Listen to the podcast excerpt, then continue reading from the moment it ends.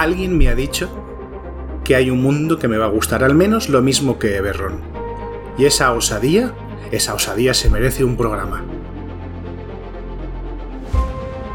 Hola a todo el mundo, os doy la bienvenida a Level Up, un podcast ofrecido por Ediciones Shadowlands dedicado a Dungeons and Dragons y en el que te echaré una mano para acercarte al juego y empezar tus aventuras en sus mundos. Yo soy Nacho G. Y hoy hablaremos de Ravnica. Antes de empezar, quiero recordaros que si entráis en shadowlands.es barra levelup podéis encontrar una aventurita muy chula escrita por Sio Senra y además os enteraréis los primeros de cuando hago estos programas nuevos. Así que, en fin, es un win-win y solo tenéis que escribir una lista de correo. No sé cómo no estéis corriendo ya al teclado para hacerlo. Os digo que hoy vamos a hablar de un mundo bastante especial, es un mundo bastante atípico dentro de toda la, mitología que tenemos en Dungeons and Dragons y es eh, por partida doble. En primer lugar, por el tipo de escenario que propone, un escenario que, bueno, es 100% urbano, ya lo veréis, y por otro lado por el origen que tiene, ya que, si no me equivoco mucho, creo que Ravnica es el primero de los escenarios adaptados a Dungeons and Dragons, pero que proceden del juego de cartas coleccionables Magic the Gathering, Magic el Encuentro, a que seguro que más de uno y más de una le ha echado sus buenos dineros y sus buenas horas a los cartones. Pero pasa una cosa, y es que yo de Ravnica sé bastante, bastante poco. Así que me he traído a un colega de Valencia Lúdica, eh, un jugón también, eh, que le mola un poquito darle a todo, que es mi queridísimo Víctor Hades. Víctor, tío, ¿cómo estás? Pues muy bien, la verdad es que he cometido la temeridad de prometer algo y ahora tengo que cumplirlo. No, no, desde luego. Ahora vas a tener que explicarme por qué Ravnica es al menos igual de bueno que. Lo has hecho mejor. O sea, es que si no, imagínate.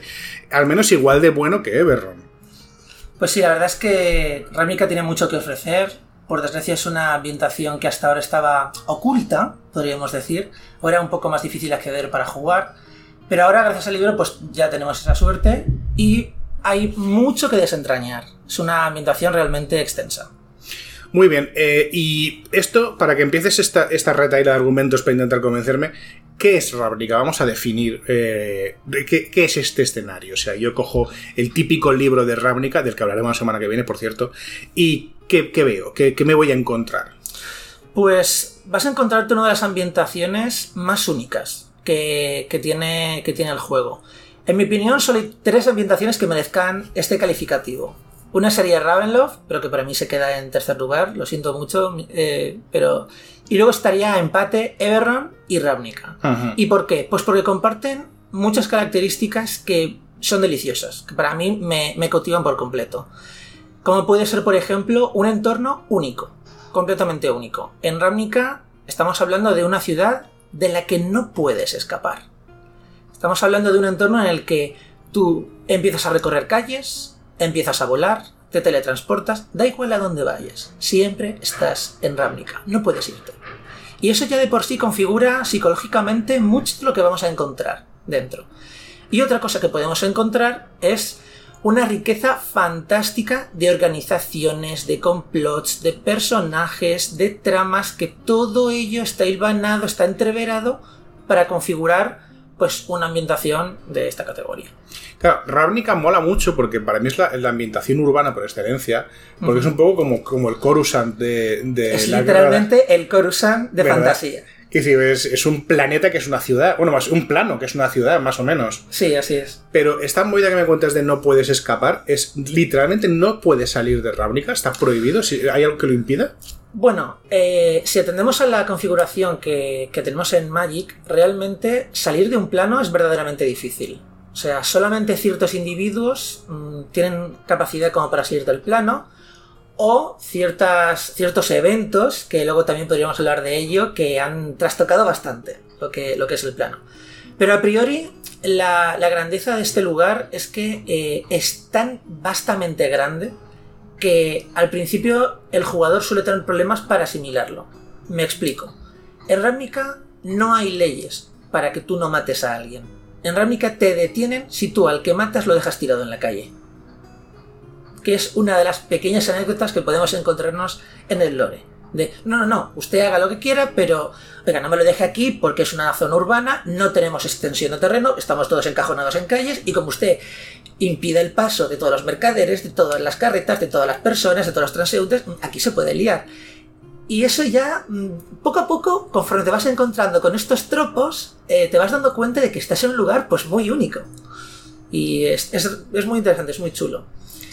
Así que hay mucho ahí que ver. Y luego aparte también tienes eh, algo que a mí me ha costado mucho de ver fuera. Y estoy pensando, por ejemplo, en Faerun, en Dragons, en ambientaciones más, más trabajadas, de, o más jugadas quizá, que es la posibilidad de, desde el principio de una partida, o sea, que tú abras la ventana, que te asomes a la calle y que de repente te topes con un archidemonio conocido que es prácticamente un dios, o que de repente tu trabajo sea impedir el fin del mundo. Esto es literal. O sea, en Ravnica hay gente, y no estamos hablando de grandes héroes ni nada por el estilo, sino el más gris funcionario de- del Estado, que su trabajo es impedir el apocalipsis. Oficina de Apocalipsis. Oficina de Apocalipsis, por favor. Y eso también es muy divertido de, de jugar y de ver y de tú darte cuenta de que eres un funcionario dentro de un gremio sometido a las tensiones y los complots y las intrigas de los líderes de facciones, que hay muchísimas, y de gremios que son poderosísimos, cuesta comprender el nivel de poder que tienen, que digamos que tienen sus agendas personales. Eso está muy bien. Me da muchas, mu- muchas vibraciones de la ciudad de Sigil. Estaba pensando en Sigil, pero diré más. No, no estaba pensando solo en Sigil. Estaba pensando en el Coruscant que tenéis en Everran. El, el- Sí, bueno. Shard. Sharn, sí. Eh, es que tiene muchas similitudes. Sí, sí, más sí, de. Las que, de las que cabría esperar. Es que es una gran metrópolis que en realidad es todas las ciudades. Es todas las ciudades en una sola ciudad. Es que es todas las ciudades. De hecho, mm, bueno, aquí podríamos hablar mucho de esto, pero yo llevo jugando a Ravnica bastantes años antes de que saliera el libro. Estamos hablando de por lo menos hace 12 años o más de 12 años, sí, 15 sí, sí. años. Y claro, eh, es que simplemente mapear Ravnica, Imposible. e intentar explicar a tus jugadores dónde se encuentran, que ya al fin y al cabo no deja de ser una pregunta súper legítima de tu jugador. Oiga, ¿yo dónde estoy en la ciudad? ¿Cuánto me queda para llegar a este sitio? ¿Dónde está ese sitio? Eso en Ravnica es muy difícil. Claro. Y es complicado, si de por sí también tiene sus, sus connotaciones. Eso es una cosa que no- te va a parecer raro, bueno, no te va a parecer raro porque me conoces, eh, que da pie incluso a, a generar sistemas de ¿sabes? mecánicas eh, para navegar por la ciudad que no dependan de un mapa. A mí, bueno, yo. Es una lástima cuando tú hables del libro de Ravnica. Tiene mm, algunas virtudes, pero para mí se ha dejado muchas cosas en el tintero que hubieran sido divertidas. Claro. Muy divertidas. Y una de ellas es eso: viajar por Ravnica. En, mis partidas, viajar por Ravnica es la aventura. Porque, ¿cómo te manejas en una ciudad que son todo calles, recovecos, eh, sinagogas, catedrales? Y no solo eso, una cosa que la gente suele olvidar. Ravnica es una ciudad construida sobre centenares de ciudades anteriormente, es decir, la subciudad de Ravnica deja la infraoscuridad de Faerun muy, muy atrás. Muy atrás, estamos hablando de kilómetros y kilómetros y kilómetros hacia abajo de catacumbas, mausoleos, cueva pura, etcétera, etcétera, lleno de sus propias facciones, su vida propia, etcétera, etcétera. O sea que hay, es muy grande realmente, más, más grande incluso de lo que uno puede pensar. Qué movido, me mola muchísimo. Vale, más cosas. Eh, has hablado de los gremios, y yo creo que los gremios son una, una parte importantísima para entender tanto el escenario de Ravnica como planteado con, eh, por Wizards of the Coast en Magic the Gathering, pero también es importante para, para entender todo esto cuando hablemos la semana que viene de- del libro de Ravnica. ¿Qué nos puedes contar de los gremios de, de Ravnica? Esta facción que casi casi parece que sea el gobierno de, de la ciudad. Son el gobierno, son el gobierno, pero son mucho más. De hecho, para resumirlo, podríamos decir que lo son todo. Si alguien va a jugar a Ravnica, eh, el principal aliciente que tiene para engancharse, sin lugar a dudas, son los gremios, porque son maravillosos. Son 10 organizaciones que se reparten, se distribuyen el control de la ciudad, y cada uno es totalmente diferente al anterior. En absolutamente todo. En el modo de proceder, en el modo de pensar, en el modo de organizarse, absolutamente en todo.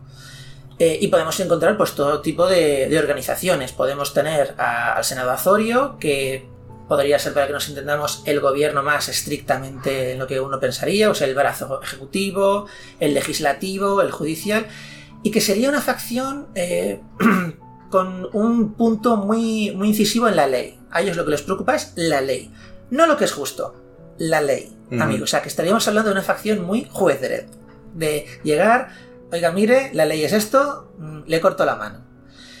Luego podríamos tener otras organizaciones parecidas, pero también diferentes, que es, por ejemplo, eh, los Boros, que sería como el ejército o también policía de la ciudad, que es que, es que todas son maravillosas. Es que, es que imaginaos un ejército compuesto por ángeles. Imaginaos que de repente. Estaba pensando justo eso. Es que imaginaos que de repente hay un disturbio en vuestra ciudad, pero en lugar de venir los típicos guardias vanilas que aparecen en cualquier ambientación de fantasía, imaginaos que de repente aparece un minotauro reventando la pared, seguido de un cíclope gigante y una escuadra de ángeles con su pelo envuelto en fuego diciendo: ¿Dónde están esos tipos? O sea, es que eso te puede pasar, y te puede pasar un lunes en Ravnica. Sí, porque, porque la Legión Boros es que son esos. Claro, es que son eso. Eso, por un lado, la Legión Boros. Por otro lado, tenemos un montón de gente en la ciudad dedicada de manera impresionante a investigar. A investigar de maneras muy diferentes. Por ejemplo, por un lado tenemos al combinado Simic, que sería una colección de universidades, de científicos locos, que cada uno tiene su pequeño proyecto, todo basado en la ciencia biológica, ¿no? Todo basado en eh, quiero crear una sustancia que biológicamente me va a hacer mejor, que puede ser un simbionte, eh, voy a hibridar individuos y clonar y voy a hacer toda clase de locuras. O sea, ya imaginaos todo esto, la cantidad de, de semillas de aventura, la cantidad de cosas que te pueden pasar simplemente porque está ahí en uno de estos laboratorios y todo lo que había ahí dentro de repente campa a sus anchas por la ciudad o que de repente a los aventureros o a los jugadores les llame discretamente eh, un Zolot, que es como se conoce a una de las universidades Simic, y que les diga, oiga, miren, eh, necesito que encuentren esto antes de que lo encuentren las autoridades y me acusen de que lo he creado porque es ilegal. Fantasía biopunk, vaya. fantasía biopunk, totalmente. Y esto, por ejemplo, tiene, tiene su contrapartida en otra, otros investigadores, que es los ISET. Los ISET son también otro de los gremios que son deliciosos de ver, porque es un conjunto de, podríamos decir más de magos, magos que están dispuestos a, intercalar y a innovar la ciencia de la magia, bueno, la magia con ciencia, hacer esa fantasciencia extraña, con algo que es divertidísimo. Y es que su CEO es ni más ni menos que el único dragón que queda en el plano que es tremendamente anciano, tiene más de 10.000 años, bastantes más, y que está obsesionado con el progreso, a cualquier precio, por cierto. Entonces, imaginarte lo que es que uno de los jugadores de la partida reciba un mensajito de su CEO y le diga, oye, tienes que hacer este proyecto, que por cierto es muy peligroso y espero que lo consigas, porque si no, primero te churrasco y luego te como. Sí, sí, es que decimos, no, el jefe del gremio ISET es un dragón. Ya, no es lo más raro que hay, ¿eh? No, no, no. no. es lo más raro que hay, pero en una ambientación en la que sospechosamente alguien se ha encargado de que no hubiera más dragones, y es que esto es otra parte muy, muy divertida de Ravnica, y es que invita a que te hagas preguntas. Y las respuestas a esas preguntas abren cosas maravillosas, ¿no? Melones maravillosos para jugar. Y es, este tipo es muy poderoso. ¿No hay otro? Y no lo hay. Y eso invita a la pregunta de, entonces, ¿por qué no lo hay? Claro, claro. Y ahí es donde poco a poco el Masters, con algo de, ingenio, puede ir cogiendo a sus jugadores y metiéndolos en historias que son impresionantes. Sí, sí, que, los que las batar. Me refería a que dices, no, el, jefe este es un dragón. Y no sé, uno, pensaría, te, te, da dos vertientes, ¿no? Dice, hostia, será la excepción de, tal. No, no es la excepción. O sea, no, no, no. los jefes de los gremios son eh, mágicos y. Es, que, es que eso es algo maravilloso. O sea, eh, todos los gremios tienen mucha personalidad. Eso es algo que se aprecia nada más ver la ambientación. Pero es que sus líderes. Es que sus líderes ya la rebosan. Sí, sí, sí. Y además hay algo también muy chulo, y es que eh, Ravnica es una, es una ambientación que se presta mucho a ciertos puntos que, como por casualidad, tus manías de rolero pasan por ahí, vamos, ya estás atrapado para siempre. O sea, poco que seas un jugador o un máster que le guste el concepto del sandbox, que le guste esas partidas intrincadas, metiendo política, metiendo un complot, una conspiración, el típico villano que tiene un plan dentro de un plan, porque es tan viejo, ha visto ya tanto, que está muchos órdenes de magnitud por delante de los jugadores. Todo eso, a poco que te guste, en Ravnica lo vas a encontrar. No hace falta ya ni rascar, pero es que como rasques, ya estás perdido. Vale, nos quedan seis gremios. Uf, seis gremios. La cosa se pone divertida. Hemos hablado de un gremio cuyo líder es un dragón. ¿Y si te hablara de que hay otro gremio igualmente caótico y divertido cuyo líder es un demonio? Que me lo creería. Te lo creerías, ¿verdad? bueno, pues estamos hablando del gremio Rakdos. El gremio Rakdos es con diferencia esa clase de sitio en el que te gustaría estar solo una horita. Es la típica fiesta en la que sabes que quieres aparecer por allí, pero no quieres quedarte a pagar. Es un gremio eh, basado en el libertinaje, el caos pero el libertinaje entendido como aquello que no me permite hacer la ley, el lado oculto de ti mismo. ¿Cuál es tu interior de verdad? Y todo eso alimentado por el líder del gremio, que es el mayor archidemonio que habita el plano, que de hecho tiene tanto poder que se pasa la gran mayoría del tiempo durmiendo, hibernando. Porque el poco tiempo que está despierto, Ravnica entera tiembla. De hecho, cada vez que despierta, en todo su distrito, que los distritos abarcan cientos de kilómetros cuadrados, llueve sangre. Sangre de gente que ya ha matado. fenomenal. fenomenal. De, Hecho, yo he llegado a estar en partidas en las que tanto el jugador Rakdos como yo estábamos acojonados y cada vez que llovía, lo primero que hacíamos era escondernos y preguntar al máster, oye, ¿pero es agua? Pues, para que te hagas una idea. Y eso es solamente un, gremio más. Más. Más gremios. Por ejemplo, cambiemos de, de tercio a uno que está más orientado a, la armonía, a la paz, a un equilibrio, a un orden dentro de la naturaleza que es los Selesnia. Los, los Selesnia eh, tienen también ideas que son fantásticas, porque en Ravnica hemos hablado de un elemento que es capital para diferenciarlo de otras ambientaciones, y es que no hay dioses. Si uno, por ejemplo, acude al manual de Ravnica, cuando, cuando va al clérigo, se da cuenta de que el texto que tiene para, explicar al clérigo le dicen claramente que allí la gente no sigue dioses. Y eso es porque ya no hay. Sí hubo, pero ya no. Otra de las preguntas que pueden salir en la partida y que a los jugadores les puede, les puede chocar. Bueno, ya no hay, no sería exacto. Sí queda un dios. Mat Selesnia. Y, y aquí es donde entra de manera troncal este gremio. Porque este gremio atesora al último gran dios que queda el único problema que ellos no están dispuestos a contarte es que en realidad es una conciencia gestalt. Porque, ya sabes, ser hippie y unirte a la madre naturaleza y unir tu mente y tu alma a la madre naturaleza, pues tiene un precio. Pero bueno, son pequeños detalles. Pequeños, pequeños detalles. Luego podríamos hablar también de los Grul. Los Grul son un gremio eh, que quiere escapar de la ciudad. O sea, ya solo por eso es un gremio súper interesante, porque una, agrupación de individuos que están dispuestos a luchar contra la misma naturaleza de allá donde viven, ya tienen algunas de las historias más interesantes, pero son una combinación de gente salvaje, centauros, gigantes, bárbaros, tribus organizados en clanes, todo muy tribal.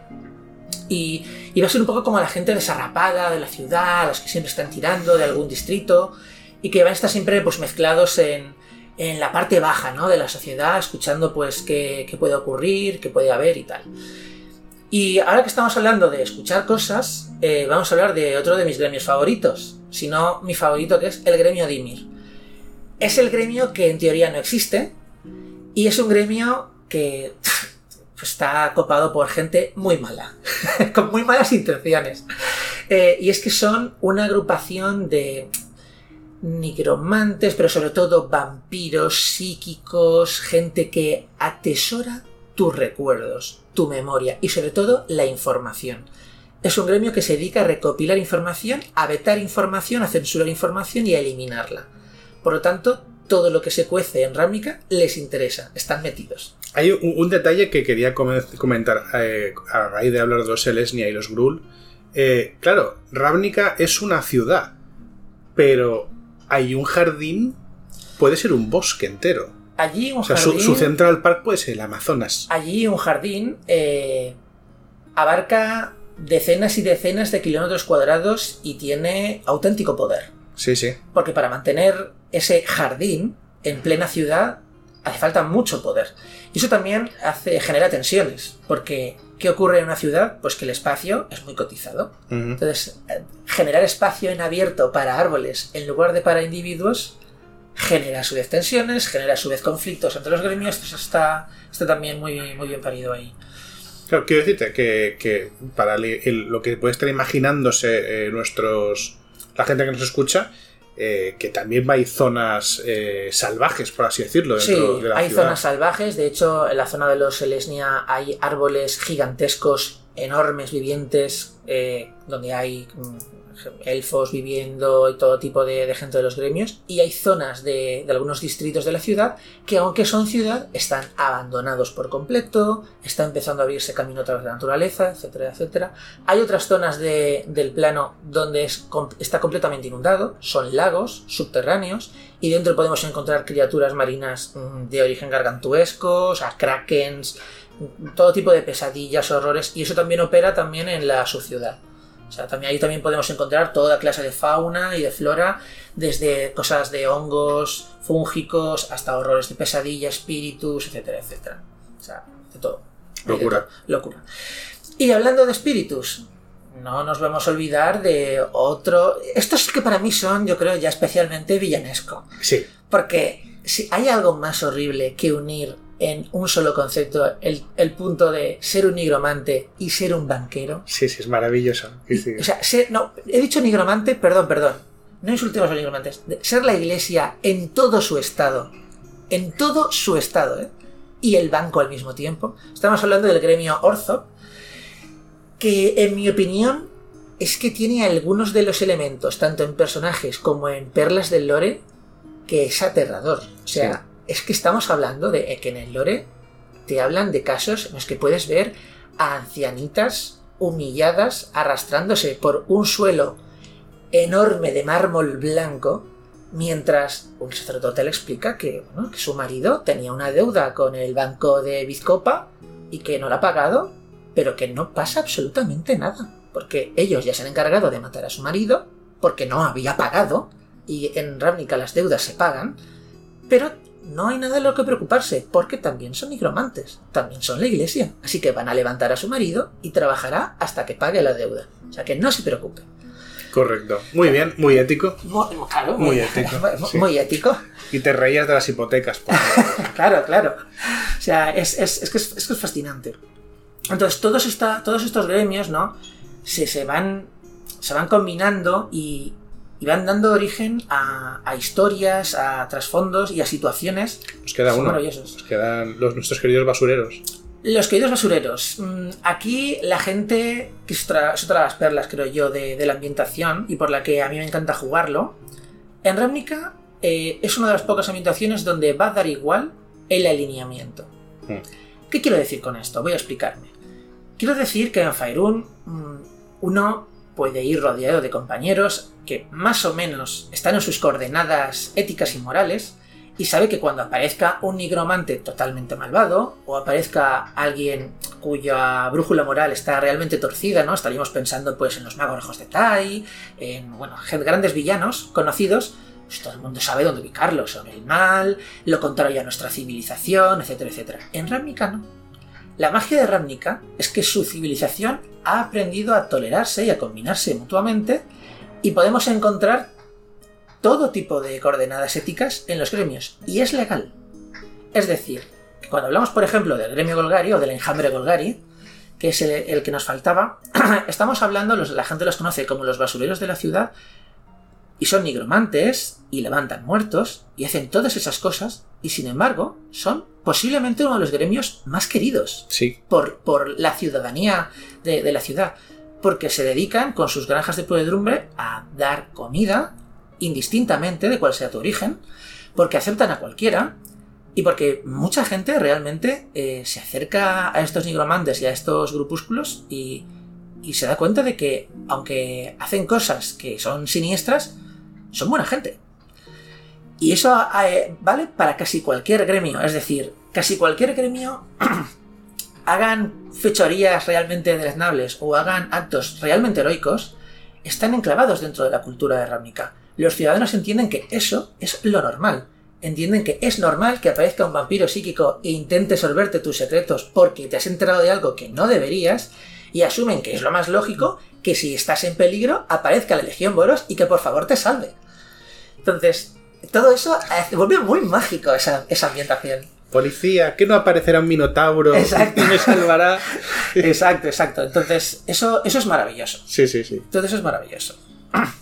Claro, todo esto hace que para eh, un jugador o un director de juego que intente su primer acercamiento a, esta, a este mundo de fantasía, hay veces que puede abrumar y, y un- pasa un poco yo creo que como Everron, ¿no? Yo por eso lo comparo tanto. Son maravillosos, son estupendos, ofrecen multitud de herramientas y de potencial, pero requiere un poco de paciencia al principio, no agobiarse y, y darle una oportunidad, poco a poco. A mí lo que me pasa con, con Ravnica es que, además del libro del que hablaremos la, la semana que viene con detalle, eh, no encuentro mucho material accesible. Y es una cosa que te quería preguntar, porque ahora Hmm. que nos has, nos has puesto la miel en los labios sobre esta, esta pasada de mundo, porque bueno, un montón, ¿dónde acudo yo para leer más sobre Ravnica? No todo, pero sí más. Pues has dado literalmente en el punto más débil ¿no? de este asunto. Y yo creo que esta ha sido la clave para explicar por qué Everron sí que poco a poco, aunque le ha costado más, ¿no? Pero poco a poco ya ha ido ganándose el puesto que merece y Ravnica todavía no. Y es que cuesta realmente encontrar eh, núcleos de, ambientación, de historia, de incluso semilleros de aventuras, algo tan, tan básico como eso. Cuesta, cuesta encontrarlo. Hasta que salió el libro, no había reunido eh, de manera al menos oficial una agrupación de, de lore y de, de toda la ambientación.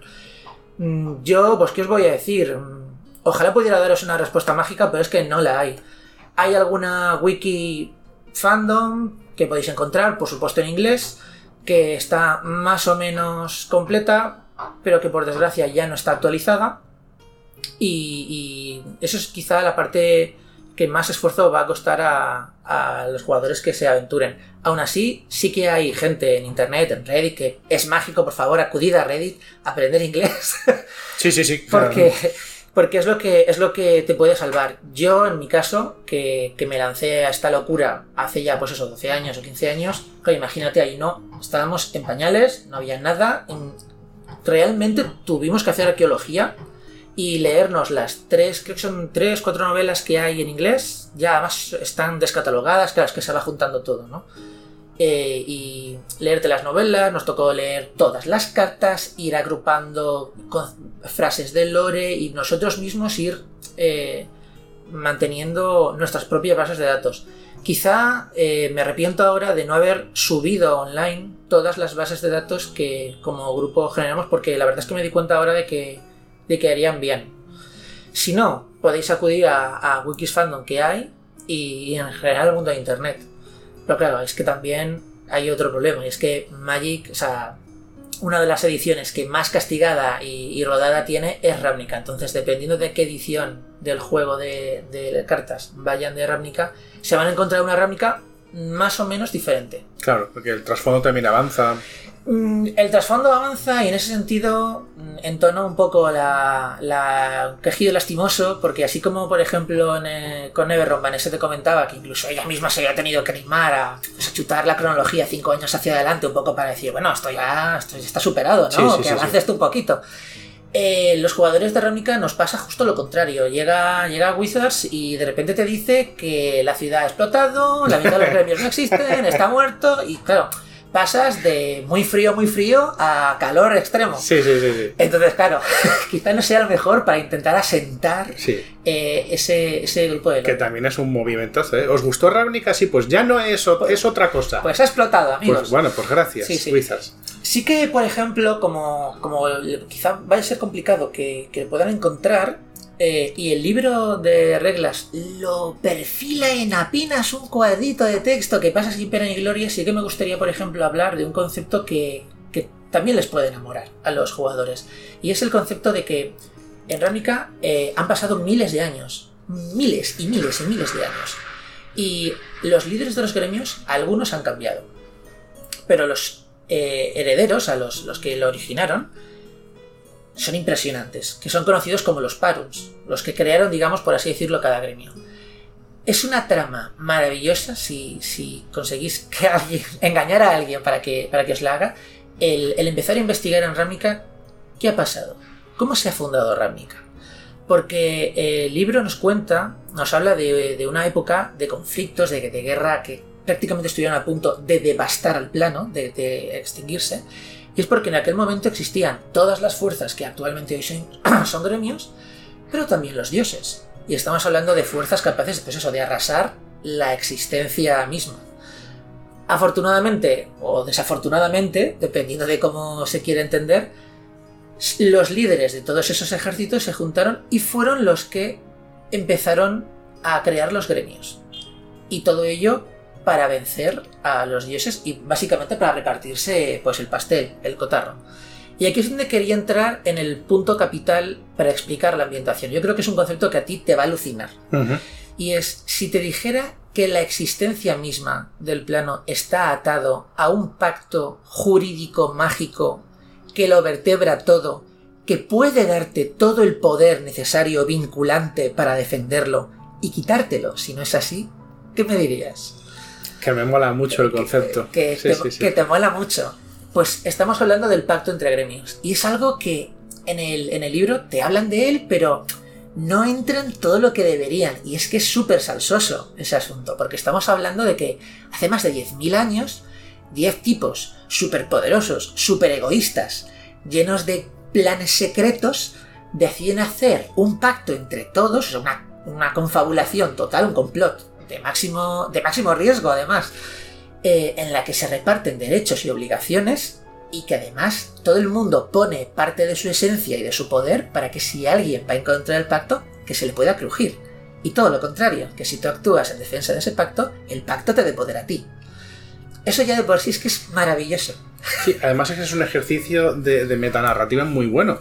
Porque eso es lo que te está dando, además, es la base para explicar por qué estos 10 gremios están colaborando, aunque no se gusten y no se han arrasado Eh, mutuamente. Efectivamente. Y también hace que se explique por qué tus jefes de sección y los jefes de estos y los líderes de gremios te están manipulando vilmente, están jugando al ajedrez contigo como si fueras un peón para su complejo plan de piezas en el que de alguna manera consigan rascar más poder al pacto entre gremios o incluso consigan romper por fin el pacto entre gremios para ser ellos los que ocupen todo su poder, etcétera, etcétera. Y todo eso es que da lugar a un montón de historias que, es que son eh, de súper locas y, y muy chulas, muy, muy chulas. A ver, eh, no nos queda mucho tiempo y hoy escucho a, a Joaquín acechando más allá de las ondas. Así que, eh, por, eh, como pago a este servicio que nos has hecho para venir a hablarnos de este setting brutal, eh, recordad que la semana que viene vamos a completarlo hablando del libro que tenéis a disposición eh, para poder comprar de Dungeons Dragons quinta edición. Te voy a dar unos minutos de, de total y absoluto autobombo en el que puedes hablar de lo que te dé la gana. Y si no lo haces tú, luego hablaré yo de Valencia Lúdica.